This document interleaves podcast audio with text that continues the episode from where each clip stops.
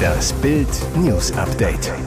Es ist Mittwoch, der 9. August und das sind die Bild meldungen 3,1 Millionen Raub mit Kalaschnikow. Trainierten die Remos hier den Autobahnüberfall?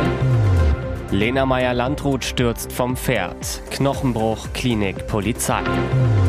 Opfer erheblicher Straftaten. Gesuchtes Mädchen in Österreich gefunden.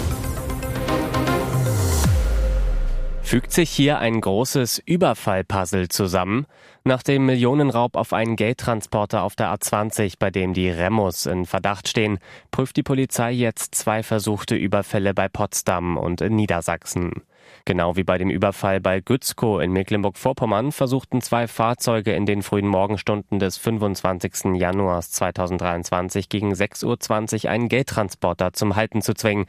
Die beiden Fahrer fuhren bei Potsdam auf einer Landstraße in Richtung der Autobahn 115. Die Täter sollen sofort das Feuer auf den Panzerwagen eröffnet haben, genau wie in Gützkow. Aber der Geldtransporter stoppte nicht, fuhr weiter. Die Räuber brachen den Überfall ab, setzten ihre beiden Fahrzeuge auf der A115 in Brand und flüchteten in einem dritten in Richtung Berlin.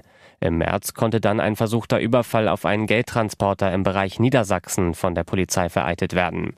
Es stellt sich hier die Frage, ob die Täter aus dieser Sache womöglich gelernt haben, sagt eine Polizeisprecherin zu Bild.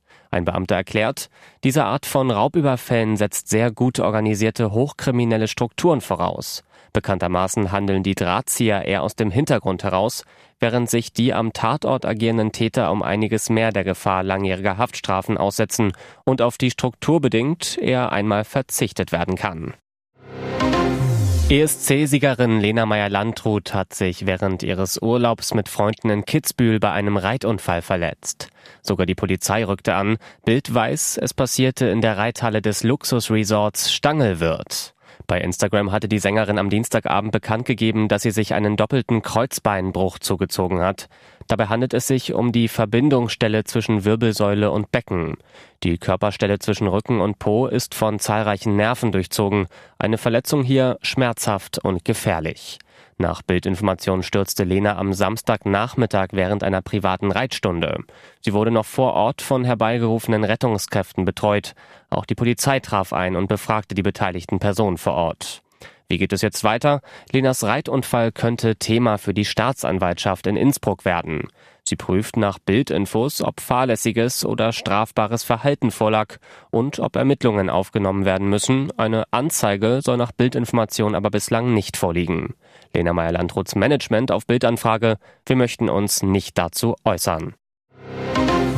Eine Woche lang suchte die Polizei nach dem kleinen, bislang unbekannten blonden Mädchen. Nun die Nachricht, sie wurde gefunden. Mit einer ungewöhnlichen Suchaktion wandte sich die Polizei Gelsenkirchen an die Öffentlichkeit. Die Beamten waren bei Ermittlungen gegen einen Beschuldigten auf Aufnahmen gestoßen, in denen erhebliche Straftaten zum Nachteil des Kindes begangen wurden. Es ist eine absolute Ausnahme, dass die Polizei insbesondere von minderjährigen Verbrechensopfern Fotos veröffentlicht, aber in diesem Fall waren alle anderen Ermittlungswege ausgeschöpft und ein Richter hatte sein Okay gegeben. Mit einem Foto aus dem Video, das am 4. August 2017 zwischen 6 Uhr morgens und 23.50 Uhr abends entstanden sein soll, hofften die Ermittler, eine Spur zum Aufenthaltsort des Kindes zu bekommen. Es gingen Hinweise im dreistelligen Bereich bei uns ein, aber der entscheidende Hinweis führte nach Österreich, wo das Mädchen schließlich in ihrem gewohnten Umfeld identifiziert und angetroffen wurde, sagt Polizeisprecher Stefan Knipp. Ob das Kind das einzige Opfer ist oder es noch weitere gibt, ist noch unklar. Die Ermittlungen gehen auf jeden Fall weiter, sagt die Polizei. Die Fotos stammen von einem Verdächtigen, der bereits in Haft sitzt. Wie es dem Kind aktuell geht, dazu darf die Polizei aus Opferschutzgründen keine Aussage machen. Und jetzt weitere wichtige Meldungen des Tages vom Bild Newsdesk. Influencer zerstückelt Lover in Thailand. Mordmotiv Nacktfotos. Drei Stunden lang zerstückelte der Schauspielersohn Daniel Sancho Bronchalo seinen Liebhaber auf der Urlaubsinsel Koh nachdem er ihn ermordet hatte. Als ein Mordmotiv gab er an, Edwin Arieta Arteaga habe ihn mit Nacktfotos erpresst. Dabei hatte die Beziehung der beiden Männer so romantisch begonnen. Das spanische Fotomodell hatte den kolumbianischen Chirurgen vor einem Jahr über Instagram kennen und lieben gelernt. Im Februar wollte sich Daniel Sancho laut eigener Aussage von dem kolumbianischen Chirurgen trennen. Dieser habe die Trennung aber nicht akzeptieren wollen und den Influencer immer mehr unter Druck gesetzt. Laut Thai-Zeitung Bangkok Post habe Edwin Arieta gedroht, intime Bilder von Sancho zu veröffentlichen, die dem öffentlichen Image seiner Schauspielerfamilie schaden könnten. Der Vater des Killers ist der spanische TV-Serienstar Rodolfo Sancho, seine Mutter die angesehene Schauspielerin Silvia Bronchalo. Der YouTube-Koch sei laut Geständnis wegen der Drohungen gegen seine Eltern so verzweifelt gewesen, dass er als einzigen Ausweg den Stückelmord sah. Tatort sollte die Urlaubsinsel Kofangan werden. Dort hatte sich das Paar getroffen, um zur berühmten Techno-Veranstaltung Full Moon Party zu gehen. Mehr dazu lesen Sie auf Bild.de.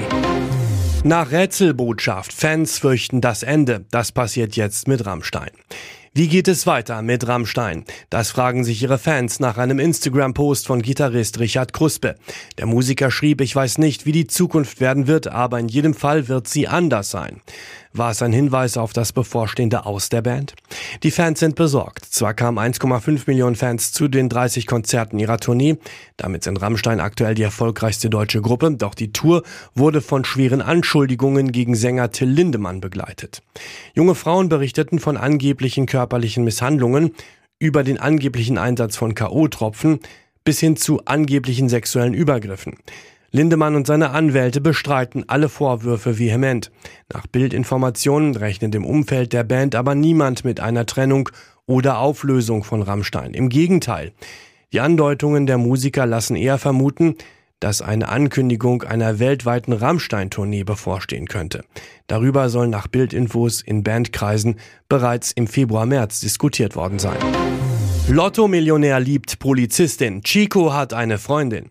Lotto-Millionär Kürsat Y steht jetzt offenbar unter Polizeischutz. An seiner Seite ist jetzt immer häufiger eine rothaarige Frau zu sehen. Bild erfuhr, es ist eine Kommissarin aus Dortmund. Vor kurzem konnten Dortmunder die beiden am Phoenixsee beobachten. Er trägt ein lässiges Fußballtrikot von Besiktas Istanbul zur Jeans, sie eine elegante graubraune Seidenbluse. Mit zwei Möpsen an der Leine schlendert das Paar am Ufer entlang. Beide unterhalten sich innig. Chico legt liebevoll den Arm um seine Begleiterin. Kurz darauf brausen die beiden zusammen davon in Chicos Porsche 911 Cabrio.